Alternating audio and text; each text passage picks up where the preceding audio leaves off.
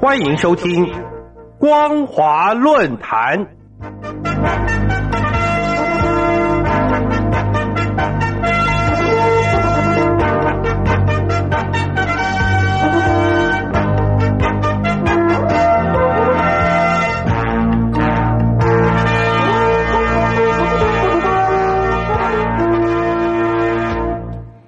各位听众朋友，您好，欢迎收听今天的光华论坛，我是主持人老谷。今天我们所要讨论的题目是温家宝的呐喊过、奋斗过，对中国前途起不了任何作用。最近，澳门一家媒体发表了中共前总理温家宝悼念其母亲的回忆文。该文虽然字里行间讲述着家事，但因为提到中国的文化大革命。公平正义以及重视群众反应等触动中共高层神经的事情，所以该文一度在大陆网络广为流传，随即遭到禁止分享。消息传出之后，各界对温家宝义母文的所谓敏感内容更感兴趣，都一致认为这些话才是大家都想讲的心里话。表面上来看，温家宝义母文是在悼念过世的母亲。但由于有意借题明志，遭到禁止分享，也就不那么令人意外。举例来说，温家宝在义母文当中提到母亲爱读古书，经常给他讲岳飞、文天祥、诸葛亮等历史人物故事，以及很多做人的道理，并时常告诫他，人不仅要有所作为，首先要学会做人。言下之意是说，传统教育让人懂得做人道理。而中共自从执政以后，却一再破坏传统，人心涣散，国家又岂能得志？这当然是一段颇有针对性的内容。其次，温家宝在一母长文中也提到自己的父亲，尽管在沧桑世事中安分守己，只希望活得太平，但终于也是没有逃脱政治的漩涡。在文革期间，父亲被关在了学校。经常遭受野蛮的审讽以及打骂，全家也受到牵连。这些话显然是针对中共最新修订的党史之举所抒发。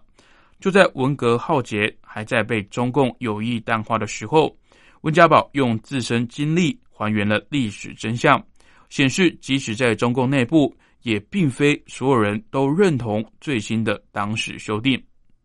而不论从哪一个角度来看，文革都是中共高层内动的一种极端方式，不幸殃及了众多无辜受害者。现在却有人对文革擦脂抹粉，这对当年无数受害者怎能会是公平呢？温家宝用最委婉的语气为受过文革迫害的人抱不平，中共高层居然还听不下去，这个党怎么会有前途可言呢？其实，温家宝一母文一出来。马上就有网友把他当年担心文革复辟视频片段放到社交媒体上。当年温家宝在任最后一次记者会上，不但表示必须继续推动政改，而且公开指出要依法处理王立军，并暗示薄熙来是文革遗毒。当时许多评论都认为，在言语间可以感受到温家宝的愧疚以及坚持。他等于承认经济改革遭遇重大阻力，更对文革重土重来深表忧心。这跟他在一母文里点出文革的祸害，以及说出“我呐喊过、奋斗过”是前后呼应的。这种心情感受的积累，可能跟他一生特殊的际遇有关。六四事件中，最后陪同赵子阳去天安门广场看望学生的，就是温家宝。温家宝见证了文革。也见证了六世，但遗憾的是，他的见证都不被中共所容许。更让习近平难堪的是，眼见习近平一心准备连任，而且对政治治理政绩信心满满，自觉或不自觉的透露自大傲气的时候，温家宝却借一母文说出他对担任总理一职的体认。他表示：“我奉命为警，如履薄冰，如临深渊，受事之时。”及常做规矩，这段话相当于对习近平的公开规劝，希望习近平不要练权，应该到任退休。而问题是，习近平怎么听得下去呢？此外，温家宝还特意提到母亲的第二封信，写道：“后五年的工作是艰难复杂的，继续保持谈何容易？这么大的国家，这么多的百姓，经济又是这么的错综复杂，许多事情都要你一一完成，其效果如果能够达到一半，就谢天谢地了。这么多事，你一个人肩膀又多宽，能够承受得住？这就需要大家同舟共济，平平稳稳度过五年难关。这段话与其说是温家宝对工作或是官场的感慨，不如说是在对习近平的忠固，提醒习近平当前大陆情绪很复杂，不是宣传一己政绩的时候。而若有一点政绩或是绩效，也不是你一个人的力量所能够完成的。接着，温家宝还写道：“妈妈的心在孩子身上。”也在国家身上，他每天看新闻，了解国内外大小事。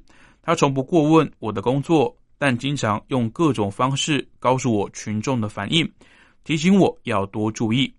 这段话讲得更直白，等于直接告诫习近平不可以一意孤行，要注意群众的反应。对习近平的失望跃然于纸上。各位听众朋友，中共对退休的高官有很多清规戒律。包括未经组织允许，不得擅自接受境外媒体采访，不得在境外发表文章或是出版回忆录等等。因此，温家宝的义母文惹毛习近平是毫无疑问的。但是，从温家宝义母文的内容来看，他应该不是随意感叹，而是深思熟虑之后，表明对中国前途的堪忧。中共当局如果连这一点都拒绝接受，那温家宝的呐喊过、奋斗过，也就只能算是无可奈何的另一个见证了。以上就是今天光华论坛的内容。我们所讨论的题目是：温家宝的呐喊过、奋斗过，对中国前途起不了任何作用。感谢您的收听，我是老谷。